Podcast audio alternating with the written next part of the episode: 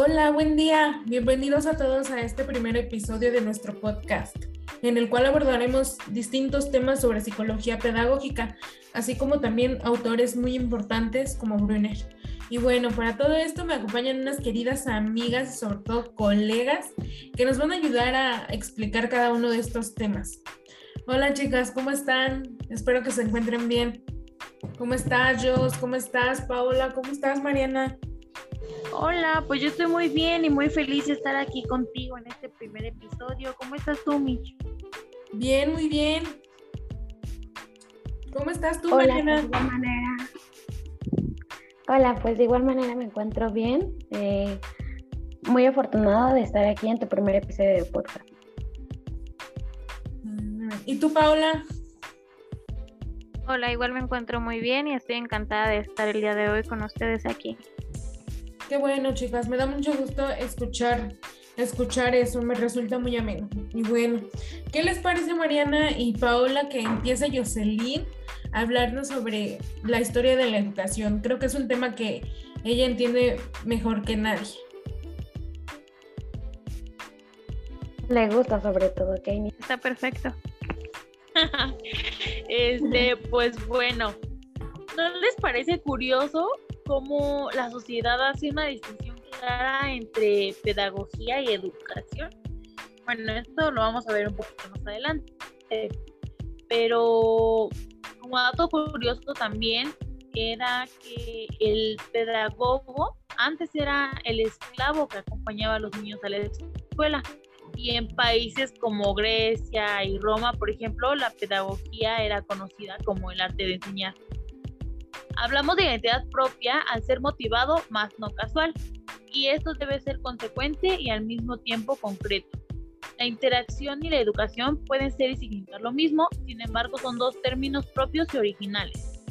Acto de la pedagogía consta de tres elementos, que son las prácticas, los saberes o conocimientos y los discursos. A partir de estos podemos dividirlo en teoría pedagógica y en praxeología pedagógica. Pues esta nos habla de teorías, corrientes y paradigmas.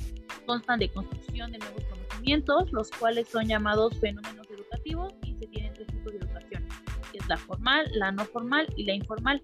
¿Alguna de ustedes sabe qué más o menos? Sí, claro, Jos. A lo que yo tenía entendido, la educación formal se conoce como la que es intencionada y dirigida. La no formal es la que es programada, es aquella que aprendemos en nuestro entorno. Y la informal es aquella que no cumple con los compromisos que se establece con alguien o con algo. Ah, pues sí, ajá, exactamente, eso es. Y pues bueno, la praxeología pedagógica únicamente se da en la escuela y es un proceso sistemático de enseñanza y aprendizaje que conlleva métodos, metodología, estrategias, técnicas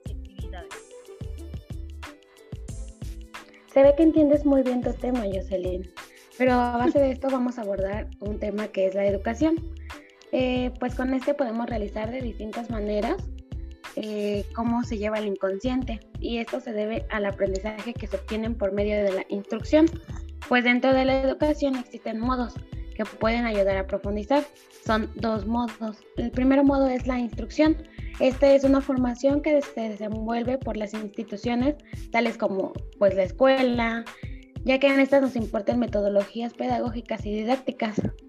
Y el tipo de educación es formal y esto consta de cuatro momentos. Los momentos son diagnóstico, planeación, ejecución y evaluación. Con esto llevamos el segundo modo y el segundo modo se llama transmisión. Con este igual se lleva a cabo dentro de las comunidades sociales, como lo son la familia, en las cuales se aportan opiniones de los padres. Es el tipo de educación la, que es la informal. ¿Tú qué opinas, Michelle, a base de esto?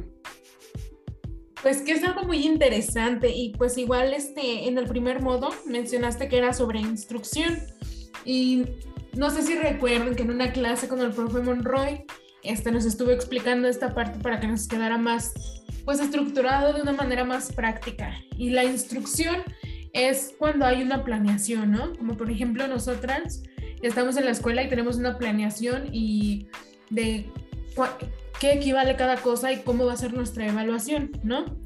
Y el de transmisión hace referencia a cuando seguimos un, un, modelado, pero sin una planeación. O sea, es solamente hacerlo, pero sin que haya un, digamos, un archivo de, del mismo. Bueno, que sabemos que como el profesor, como nos recalcaba cada rato lo que era instrucción de Muy recordatoria esa clase. Es correcto. Y bueno, ahora les voy a hablar sobre un tema que igual es muy, muy bonito y muy interesante, que es la pedagogía popular. Y esto nos habla de que las pedagogías populares son aquellas propuestas que nos van a ayudar a crear distintas habilidades de desarrollo significativos mediante una práctica misma que nos va a hacer llegar al conocimiento. Y pues bueno, también investiga cómo es que funciona la mente en el aquí, pero también en el ahora, basándose en cómo es que aprendemos a medida que vamos creciendo y también este, conforme a las experiencias que vamos adquiriendo. Y bueno, los modelos de la mente humana y de la pedagogía son considerados concepciones de la mente que nos van a ayudar a determinar la manera en la que enseñamos y educamos, así mismo como sucede en las relaciones entre las mentes y las culturas que, que posee cada individuo. ¿Tú qué opinas de ello, Mariana? Pues dándole seguimiento a todo esto, me suena muy importante, pero igual tenemos que saber sobre las interacciones, ya que estas van, van adquiriendo muchos conocimientos, pero de igual forma se ven afectadas por nuestra intuición. Y esto se debe a la manera en la que pues se empiezan a estructurar los procesos mentales de cada individuo pues ya que también dentro de la pedagogía y la psicología popular se habla sobre mm, el tipo de educación y la enseñanza, ya que en estos eh, son inevitables dentro de las nociones sobre la naturaleza de la mente de cada aprendiz. El conocimiento pues igual siempre está dentro de nosotros, pero debemos saber que todo tiene que ser consultado y al mismo tiempo escuchado, ya que el conocimiento es procedimental. Eh, con esto mismo daremos seguimiento a la modernización, pues dentro de la pedagogía popular hace que los tipos de enseñanza y al mismo tiempo el aprendizaje de autores muy reconocidos, que son Friada. De igual forma, Ángel Díaz Barriga, que él pues se dedicaba a la secuencia didáctica, y Albert Bandura, que él habla del aprendizaje por imitación. Pues un claro ejemplo de ello es el experimento del muñeco bobo, e igual tú querías comentarnos algo de Brunner aquí en este mismo tema, ¿no, Michelle? Sí, sobre Brunner, pues habla igual sobre el aprendizaje este, a partir de una imitación y de una instrucción. Y bueno, ahorita nos va a hablar este, un poco Joana sobre el aprendizaje este, según Brunner. Claro, Mitch, sobre el aprendizaje según Brunner, perdón. tiene unos cuatro modelos. El primero es un modelamiento, que es una educación bancaria, es una educación por imitación, que es esa parte, un claro ejemplo, si tú pones a dos bebés y un bebé empieza a llorar, vas a ver claramente como el otro bebé también llora. Es esa parte y una exposición didáctica. La exposición didáctica es una educación tradicional, que es transferir por maestro a alumno. Claro ejemplo, si tú te quieres aprender las tablas, lo que haces es repasar, repasar, repasar escuchar la canción, ¿no? Hasta aprenderla. Luego tendríamos una pedagogía de utilidad. Es aquella que es un diálogo, una estrategia de enseñanza, hay un creativo y un activo. Claro ejemplo podría ser un debate, no sé, debatimos sobre aborto. A favor o en contra. A favor por tal motivo, en contra por tal motivo, pero con excepciones, por así decirlo. Después tendríamos una gestión de conocimiento. Es aquella donde no hay una verdad absoluta y es subjetiva. En esto ya tienes un enfoque primario, por así decirlo. Es, por ejemplo, tú ya te sabes las tablas, ya tienes una base y ya si un maestro te pregunta, tú ya lo sabes porque ya lo aprendiste. Ya el maestro no es el, que te enseña al 100, sino que tú ya tienes un aprendizaje hecho. ¿Sí me explico, chicas? Claro, como que, como que te entra esta intención por investigar, ¿no? Este interés. Sí, así es, Dios, claro. Y bueno, pues siguiendo con esto de el aprendizaje y la manera en que aprendemos, hablaremos ahora sobre el aprendizaje significativo y el constructivismo. Pues es, es importante conocer más a fondo todo lo que conlleva el constructivismo y el aprendizaje y hablaremos de cinco temas fundamentales. Les voy a hablar un poquito sobre el origen, que este comienza a partir de una corriente epistemológica que buscaba entender los problemas de conocimiento de cada ser humano. Los principales autores fueron Marsh y Darwin. Ellos nos hablan sobre cómo los seres humanos podemos adquirir una serie de conocimientos y posteriormente pues ir reflexionando de una manera lógica y razonable. Mediante estos podemos construir la cultura que se destaca principalmente del conocimiento. Claro, Jocelyn. Pues a base de esto igual tenemos que dar eh, los enfoques psicológicos y las derivaciones que tiene el campo de la educación.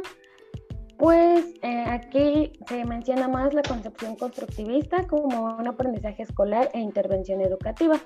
Se va constituyendo a una, eh, a una emergente psicológica, siendo así el desarrollo psicológico de cada individuo parte de lo de de la interacción y el contexto dentro de los aprendizajes escolares.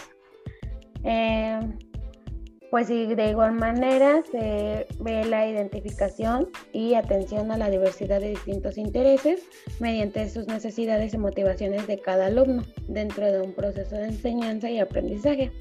Para esto existen distintos tipos de modalidades en el aprendizaje escolar. El primero es lo intelectual, el segundo el afectivo y el tercero el social. Eh, cabe recalcar que es muy importante promover una interacción entre un docente y un alumno, ya que con esto nos ayudará a mejorar pues, el grupo empleando estrategias de aprendizaje. ¿Qué opinas, Joana? Sí, claro. También hay que mencionar algunos autores, como lo es Piaget, él tiene un enfoque psicogenético que se lleva a cabo de distintas formas. Llevando a cabo una autoestructuración, tiene competencia cognitiva determinada por medio del nivel del desarrollo intelectual y lleva a cabo un modelo de equilibrio que genera conflictos cognitivos y estructura conceptual de los sujetos de transmisión mediante la observación. Pero dime, Mitch, ¿tú qué me puedes hablar sobre otro autor? Pues mira, yo voy a hablar, te voy a explicar un poquito sobre Brunner dentro del enfoque cognitivo. Y pues bueno, son modelos de procesamiento y de información mediante el aprendizaje que es estratégico. También hace una representación del conocimiento de esquemas cognitivos o bien de teorías que son implícitas y modelos mentales episódicos. También hace énfasis en el desarrollo de habilidades y de pensamiento dentro de un aprendizaje significativo en una resolución de problemas. ¿Qué opinas de, esto, Jocelyn? ¿Qué nos puedes decir de Vygotsky? Pues bueno, él tiene un enfoque sociocultural y este es el aprendizaje situado dentro de un contexto o una comunidad, básicamente. Este practica el aprendizaje mediante instrumentos de origen social. Hace mucho énfasis en el aprendizaje guiado y cooperativo. También lleva a cabo una evaluación dinámica del contexto y pues es una enseñanza recíproca. Pues bueno, queda claro de estos tres autores eh, que hablan de ello, pero para esto también necesitamos saber qué es el aprendizaje significativo en las situaciones escolares.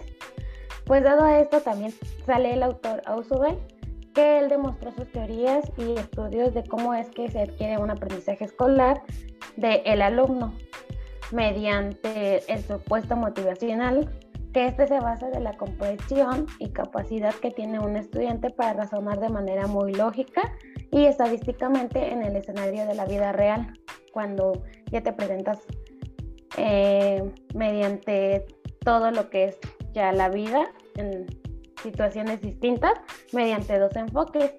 Y estos enfoques es la primera, que es la construcción, que eh, se empiezan a utilizar ejemplos, y el segundo, que es una participación que esté tutorizada mediante un contexto social, colaborativo y solución de problemas. ¿Qué opinas, Joana? Bueno, también están los formatos instruccionales, que serían introducción, introducción descontextualizada, es en la que el profesor transmite reglas y fórmulas de datos estadísticos, análisis colaborativo de datos inventados, el alumno realizará una actividad en un contenido de datos que son ajenos al interés de, de un alumno. Instrucción basada en lecturas con ejemplos relevantes, análisis colaborativo de datos relevantes, simulación situada, aprendizaje in situ, es considerado un modelo contemporáneo que busca desarrollar habilidades y conocimientos propios de un individuo. El autor Ausebel considera que el aprendizaje implica una reestructuración de percepción, ideas, conceptos y esquemas de un estudiante ya que todo esto posee una estructura cognitiva.